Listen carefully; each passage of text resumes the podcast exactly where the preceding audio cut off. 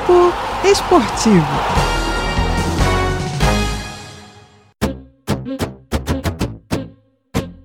Fala pessoal, tudo bem?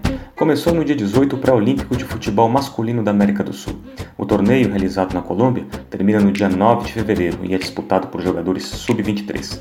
As duas seleções mais bem classificadas em cada um dos dois grupos disputarão o quadrangular final.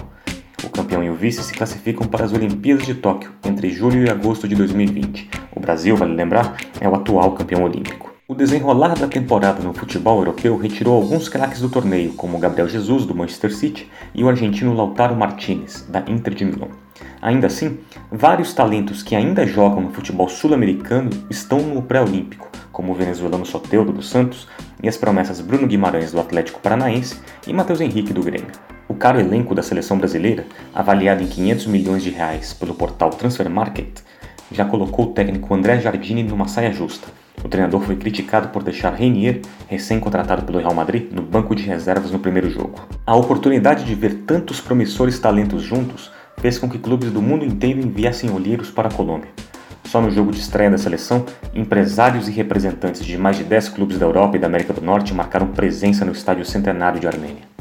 É bem provável que, dias antes, todos esses gringos encharcassem suas camisas no verão do interior paulista, analisando as milhares de promessas do Brasil inteiro que disputavam a Copinha. Quantos clubes daqui resistirão às investidas de fora? Como se nota, além da vaga nas Olimpíadas, o pré-olímpico diz respeito ao futuro do futebol sul-americano. Quanto mais tempo a América do Sul segurar seus jovens atletas por aqui, melhor para o desenvolvimento do futebol do continente e para sua competitividade frente aos milionários predadores do futebol europeu. De Belo Horizonte para a Rádio Brasil de Fato, Diego Silveira.